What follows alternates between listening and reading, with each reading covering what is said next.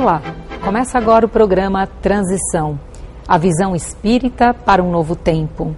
E nestes tempos de Natal, nestes tempos onde as pessoas, muitas vezes solitárias, muitas vezes em família, muitas vezes perdidas, nós entendemos que é um momento de profundas reflexões. E hoje, no programa Transição, você vai ter a oportunidade de viajar no tempo, você vai ter a oportunidade de caminhar pelo tempo de Jesus. Vai ter descobertas históricas, você vai conhecer um pouco mais do contexto onde este ser, que como diz o próprio nosso próprio calendário, definiu antes e depois de Cristo. Nós temos a oportunidade na sintonia de todos aqueles que cuidaram para que o evangelho pudesse hoje nos trazer todas as notícias para nossa transformação e para nossa transição para falar disso, de Jesus, da sua vinda e de como podemos, nesses dias, adotar comportamentos, posturas, interligações com a espiritualidade, para tudo isso e muito mais. Hoje, um dia muito especial e este programa conta com a presença também especial de Divaldo Pereira Franco. Para nós é uma grande honra aqui estarmos evocando a figura incomparável de Jesus. No dia 22 de fevereiro de 1862, no Colégio de France, em Paris, Ernesto Renan foi convidado a proferir a aula inaugural. Naquela oportunidade, a cultura europeia fazia-se presente. Ernesto Renan é essa personalidade notável, não só da literatura francesa, porque é imortal, mas também do periodismo. Uma personalidade muito complexa ao ser convidado para a aula inaugural, uma grande expectativa tomou conta da academia e da cultura em geral. A grande surpresa foi quando o insigne pensador enunciou a seguinte frase: Jesus é um homem incomparável.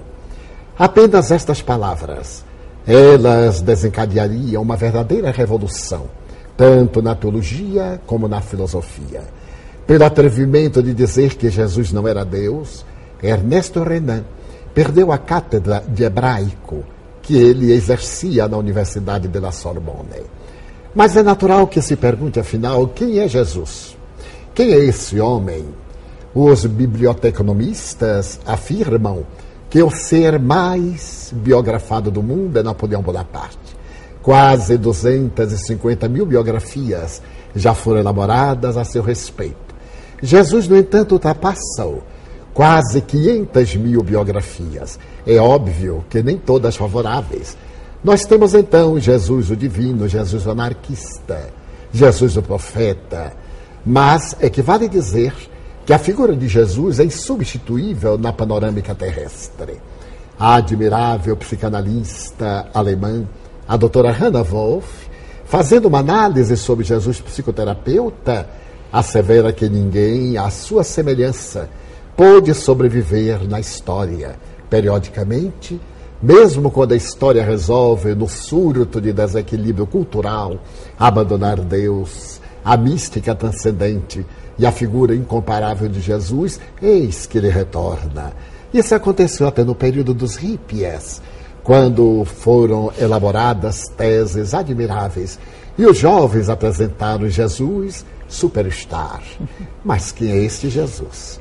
Eu posso afirmar que é um homem paradoxal. Paradoxal porque na sua vida tudo é muito especial. Imaginemos, por exemplo, que nós celebramos seu Natal hoje, no dia 25 de dezembro, estamos evocando esta figura incomum, mas ele não nasceu no dia 25 de dezembro. E esta é uma grande surpresa histórica que nos leva a reflexões muito acuradas. Os cristãos primitivos herdaram do paganismo as saturnais. Eram festas de deboche, de sexo, de entrega, também chamada as festas dos escravos, porque eles recebiam ração adicional, tinham direito a participar da orgia e eram mesmo liberados durante aqueles dias. Essas festas eram celebradas em Roma entre 17 a 23 de dezembro e eram resultado daquilo que se denominou os dias mais curtos do inverno europeu. Roma, portanto, tinha o seu dia mais curto no dia 25.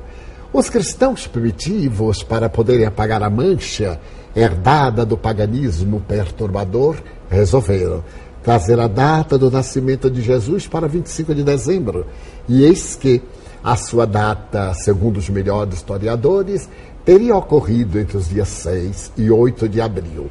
Mas será isso importante? É importante que ele nasceu. A sua personalidade é tão fulgurante que na história da humanidade ele não é retratado pelos clássicos, os clássicos da história antiga. Nós vamos encontrar apenas quatro citações. Essas citações são feitas, a princípio, por Flávio Josefo, quando se refere que o irmão de Jesus foi degolado. É uma citação muito breve. Mais tarde, na história do povo hebreu, ele refere-se àqueles que cultuavam a memória de Jesus o Cristo, que havia sido punido por Pôncio Pilatos, e aqueles que nas catacumbas saudavam o sol, cantavam hinos, pagavam impostos. A terceira referência é de natureza histórica, é de Plínio, quando esse mesmo Plínio faz uma carta ao imperador Adriano, referindo-se àqueles cristãos que seguiam a doutrina de Jesus. Mas nós vamos encontrar também em Tácito uma das suas belas narrações a respeito dessa doutrina que um dia tomará conta do Império Romano. Mas será isso suficiente? Claro que não. Nós temos em Jesus as mais belas biografias. A primeira delas é feita por um seu discípulo, desde a primeira hora. Esse discípulo, chamado Mataios, Mateus, Levi, era cobrador de impostos. E Jesus convocou para vir buscar almas e reuni-las no reino dos céus. Mateus será o primeiro narrador e irá escrever em hebraico, objetivando os hebreus convertidos.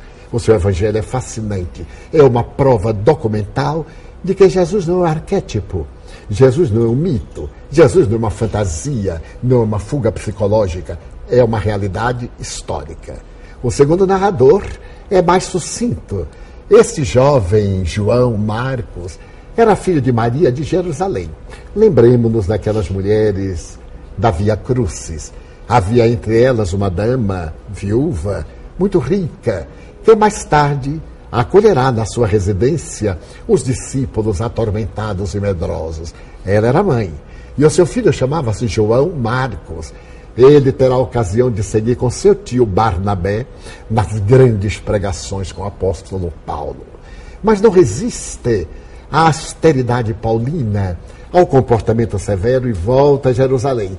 Diz Emmanuel, na mais bela obra biográfica de que se tem notícia, Paulo e Estevão, através das venerandas mãos do apóstolo da mediunidade Francisco Cândido Xavier, que no momento da despedida, ao falar aquele adolescente de 12 anos, Paulo diz-lhe: Não te esqueças, Deus tem pressa na transformação moral da humanidade. Será Ele quem, a solicitação do apóstolo Pedro, escreverá uma página linda, que é a biografia de Jesus para os romanos ele irá escrever dentro de um caráter eminentemente rico de informações transcendentais por causa do atavismo cultural dos romanos. O terceiro biógrafo é Lucas, o jovem médico que se fascina com o apóstolo Paulo. Ele era médico de uma embarcação e, ao ouvir Paulo falar a respeito de Jesus, ele deixa se arrastar, abandona o trabalho de médico daquela empresa e vai seguir o apóstolo das gentes. Será ele quem nos oferecerá o título de cristãos, porque éramos homens e mulheres do caminho. E ele propõe: se somos herdeiros de Jesus Cristo, por que não sermos cristãos? A ele devemos esta maravilhosa alcunha. Lucas escreve o Evangelho da Misericórdia. Considerado o seu texto o mais lindo livro que jamais se escreveu. As suas parábolas são repassadas de uma ternura incomparável, principalmente a, a parábola das três perdas. As dracmas, uma mulher perde uma, as ovelhas, o pastor perde uma, e a do filho pródigo. que o pai o perde e o recupera. Então, as parábolas, e são doze essenciais, quando Jesus sobe a Jerusalém, são atestado inequívoco de que este homem esteve conosco. Por fim, o quarto biógrafo é João. João era jovem quando o conheceu. Foi convocado com seu irmão para poder seguir a grande saga da construção do mundo. E João, agora já em idade relativamente avançada, é convidado a adotar as suas memórias e escreve o Evangelho Místico. A sua mensagem é cheia de um esoterismo, de uma teofania, como dantes ninguém nunca se atreveu a notar. Então Jesus é um vulto da história. Mas nós poderemos situar Jesus historicamente? Bem, do ponto de vista tradicional, ele teria nascido no ano zero, mas historicamente não foi assim. É claro que ele nasceu no reinado de Caio Júlio César Otaviano, aquele notável guerreiro do segundo triunvirato. Depois do insucesso de Antônio com Cleópatra, Lépido e Otaviano ganham as batalhas da África. Otaviano entra como vencedor em Roma. As legiões aclamam no imperador.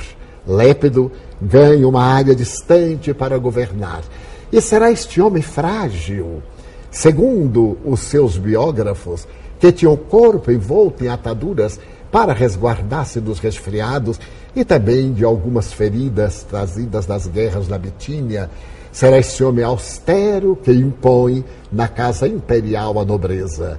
A sua mulher foi surpreendida testando venenos com escravos e ele toma uma decisão de mantê-la em uma distância muito grande do tálamo conjugal como punição.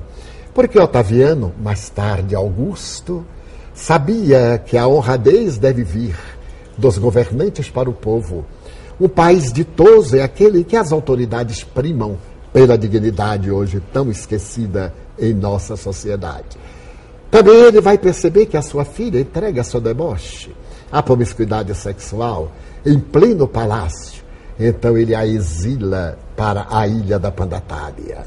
Mas será esse notável Otaviano, amparado pelas musas, porque durante o seu governo, Roma goza de paz por segunda vez. O templo da deusa Vitória estará fechado por segunda vez. E as musas agora cantam Virgílio, Horácio, Tito Lívio, Mecenas, Salústio. Quantas vezes escrevem alguns biógrafos de Augusto, em pleno foro romano, na tribuna de ouro, ele escuta o verbo flamívono do poeta dizer: Ó sol formoso, que diariamente abres e fechas o dia, que do teu périplo pelo mundo não encontres nada que se equipare a Roma. Eram versos de Virgílio. É nesse período que o mundo espiritual aproxima-se da terra para tecer a túnica nupcial com Jesus. Mas do outro lado, do outro lado, Israel. Fazia 400 anos que Israel não tinha profeta. A boca divina silenciara nos penetrais do infinito. É claro que estamos usando de uma imagem para traduzir a grandeza de Deus, colocando a forma antropomórfica. E então o silêncio se abatera e a sociedade israelita perverteu-se. Roma dominou-a e naquele período terrível governava Israel Herodes o Grande. Não era judeu era Asmoneu. Havia se casado com uma princesa Asmoneia, Mariane, e foi considerado o indivíduo mais corrupto que jamais passou pelo alto cargo e pelo nobre encargo da governança israelita. Para poder fazer-se simpático, embelezou o templo de Jerusalém, o templo de Salomão. Mandou colocar uma parreira de ouro cravada no mármore de entrada e prosseguiu odiado, perverso sicário, mandou matar desapiedadamente todos aqueles que, próximo ou remotamente, ameaçavam tomar-lhe o trono. Um próprio filho foi vítima da sua crueldade. E segundo Giovanni Papini, numa das suas belas obras sobre Jesus, teria morrido vencido pela sífilis da sua vida desregrada e insana, depois de mandar matar a própria esposa Mariane, que ele culpava de uma conduta nunca comprovada, uma conduta negativa. É nesse reinado que nós vamos encontrar Jesus, portanto, morre Herodes seis anos antes do ano zero do nosso calendário. Se ele morreu seis anos antes, teríamos que recuar a data do nascimento de Jesus. Mas o Evangelho fala da matança dos inocentes. Quando aqueles nobres viajantes do Oriente passaram por Jerusalém procurando o Messias, anunciaram-no a Herodes que lhes pediu, ao retornarem, dar-lhe notícias, porque ele também desejava adorar esse novo rei. Era um ardiloso. Aqueles homens perceberam que se tratava de uma armadilha e depois de homenagear o menino na gruta de Belém, foram-se.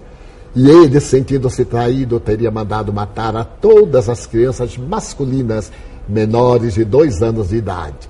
E o infausto acontecimento teve lugar. Um filho seu foi vítima da sua insânia. Então, este homem terrível, daremos como tendo vivido seis, oito anos antes do ano zero. Então, a data de nascimento de Jesus seria oito anos aproximadamente antes do nosso ano zero. Mas também isso é importante. Ernesto Renan diria: Jesus é um ser tão extraordinário que dividiu a história, antes e depois do seu berço, demonstrando que ninguém pôde realizar o que esse homem incomparável produziu na Terra. Por quê? Porque ele é o alfa e é o ômega da nossa evolução, modificando a estrutura do pensamento. Antes dele, Júlio César conquistou a África e alargou os horizontes do mundo. Antes dele, nós vamos encontrar Alexandre Magno da Macedônia submetendo o mundo, Cambises, o rei dos persas.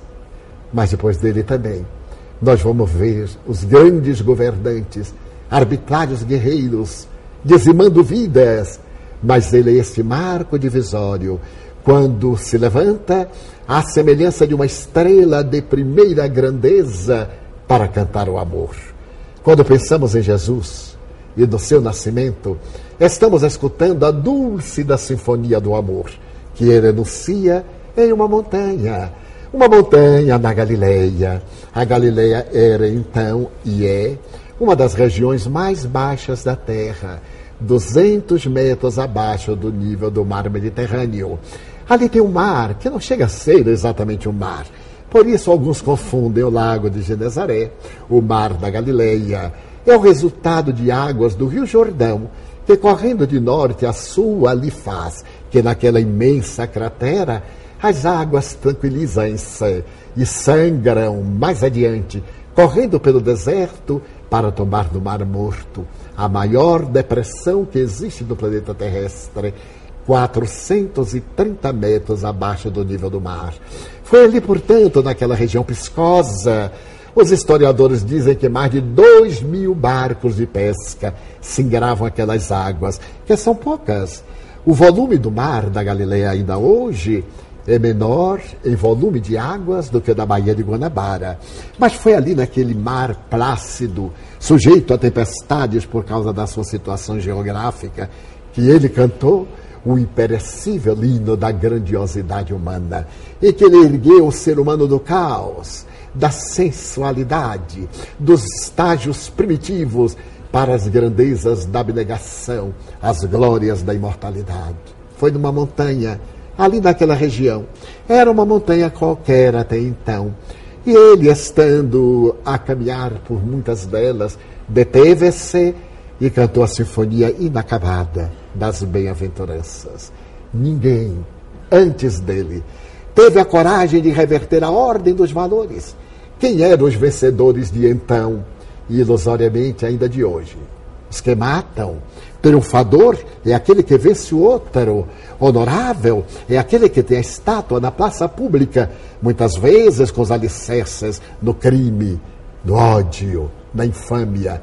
Jesus então vem pregar que é bem-aventurado aquele pobre em espírito, aquele cujo espírito é pobre de vaidade, de presunção, de ódio aquele que é rico de ternura, porque este é um mundo muito rico de pobres espirituais e muito pobre de ricos morais. Então, esses pobres de ricos morais foram naturalmente evocado por Jesus nas bem-aventuranças. Aqueles que eram perseguidos, detestados, os Amharet, gente do povo, Ahalé, os impuros, sempre foram perseguidos. E hoje também, sob a alcunha de excluídos. Deixamos nossos irmãos na infinita penúria. Então, este homem de Nazaré, que nasceu naquela noite ainda fria, de abril de oito antes da nossa era, revolucionou o mundo. Aquela noite inesquecível, bordada de estrelas, é o vínculo da comunhão de Deus com as criaturas humanas. Na Bíblia, nós vemos o arco-íris e numa simbologia muito bela, arquetípica, é a aliança de Deus com as criaturas. Enquanto houvesse o arco-íris, Deus estaria vinculado a nós. Ignorava-se a refração da luz àquela época. O nascimento de Jesus é a grande aliança.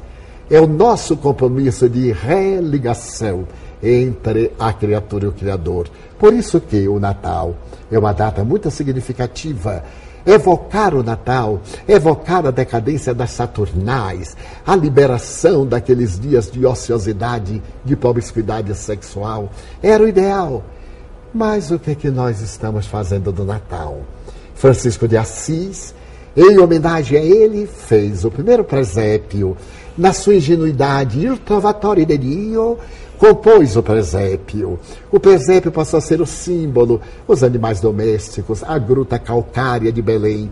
A região é de muitas grutas, e nessas grutas, no inverno, os pastores recolhem os seus rebanhos. Foi numa delas que ele teria nascido.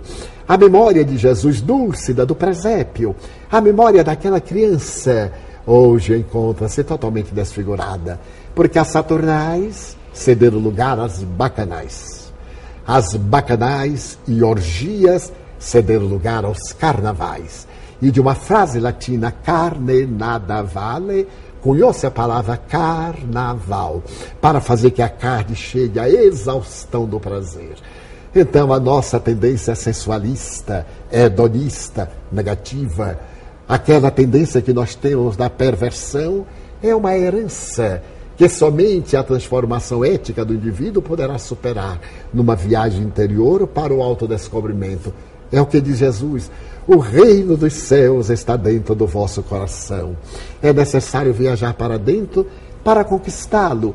Por isso, para nós, o Natal é de grande relevância. Primeiro, porque é um convite ao nosso autoexame.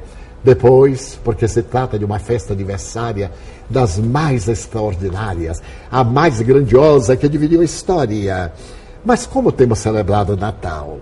Vemos, graças à ciência do mercado, as transformações naturais, a loucura pelos presentes. Vemos a figura algo pitoresca e carnavalesca de Papai Noel, substituindo totalmente Jesus em todo o Ocidente e também no Oriente. A figura especial de São Nicolau, dos países nórdicos da Europa, lentamente foi tomando conta da terra e o presépio de Francisco de Assis substituído pela árvore, a árvore natal, o pinheiro, que não é uma tradição dos povos, principalmente os ameríndios, os sul-americanos, não é uma tradição, mas que nós nos deixamos embriagar. O Natal passou a ser uma festa de matanças, matar animais, fazer a mesa opípara, convidar os amigos, a embriaguez dos sentidos, os gozos, a euforia. E o aniversariante? Eu perguntei a um grupo de crianças no ano passado, estavam todos brincando, eu perguntei, 25 de dezembro, aniversário de quem? Papai Noel. Era o que eles sabiam. E todos se interrogavam, quando é que chega o Papai Noel? Em nossa escola. Por mais que tivéssemos falado antes a respeito do nascimento de Jesus, a figura imposta pela mídia, essa mídia fascinante e também um pouco perversa aqui para nós, apresentava o Papai Noel como sendo o ser mais transcendente, mais importante deste dia de Natal. Então, cabe nos perguntar: como será seu Natal? Você terá visitado alguém que esteja vinculado profundamente a Jesus? Você estará tocado pela figura do aniversariante? É claro que você vai dar presente. Dar presente é muito fácil. Chega na internet e dá um presente. Telefona para uma empresa, dá o um presente. Vemos-nos livres através de dar o presente. Você já pensou em fazer-se presente? Em ser presente diante de alguém? Já pensou naquelas pessoas que não recebem uma visita nas casas pias, para usar uma palavra tradicional? Os idosos, deixados muitas vezes por filhos ingratos, ou que não tiveram filhos, e instituições que primam pela necessidade de melhorar o quadro dos seus necessitados. Lembrou-se, por exemplo, de no dia de Natal levar uma torta a uma dessas casas onde existem crianças em desvalimento. Lembrou-se de procurar um inimigo e nesse Natal dizer-lhe: Vamos esquecer? Estamos celebrando Jesus e ele é o protótipo do amor. Vamos esquecer? Aperte a mão do seu inimigo. Nós nunca passaremos sem inimigos. Eles existem mas é importantíssimo que nós não sejamos inimigos. Ter inimigos é normal, ser inimigo é patológico. Então vamos viver esse Natal de maneira diferente. Qual é o nosso presente a Jesus, ao aniversariante? Será a nossa entrega. Não é necessário vestir um indumentário e fugir do mundo. Aquele cristão que, a pretexto de servir Jesus, sai do mundo é um covarde. Aquele cristão que, em nome de Jesus, goza do mundo é um desfrutador. Cristão é aquele que no mundo vive interiormente a sua realidade e, claro, desenvolve o seu trabalho dentro de um critério de profundo amor. Então está Natal. Ouça a simbologia do sino de Belém. Ouça o cântico dos anjos. Ouça no relicário do coração esta herança que vem desde há muito tempo. Glória a Deus nas alturas, paz na terra, boa vontade para com os homens. Feliz Natal. O programa Transição chega ao seu final no dia de hoje e agora gostaríamos de ouvir as suas palavras finais, Divaldo. Gostaria de sugerir que esculpamos a figura incomparável de Jesus porque em qualquer lugar onde estejamos, naturalmente, ele deve brilhar acima dos nossos limites e das nossas necessidades. Jesus ontem, Jesus hoje, Jesus amanhã. A figura incomparável deste homem que venceu a morte é o portal de entrada dos dias do futuro, porque ele nos deu o testemunho da imortalidade da alma no qual estamos mergulhados. Não esqueça, você que talvez tenha problemas e sofrimentos. Jesus é a solução. Muito obrigada, Divaldo, pela sua presença. E você que esteve na nossa sintonia, na nossa companhia, se quiser tirar suas dúvidas, entre no site www.programatransical.tv.br. Coloque a sua dúvida, traga a sua sugestão e estaremos juntos no próximo programa. Até lá!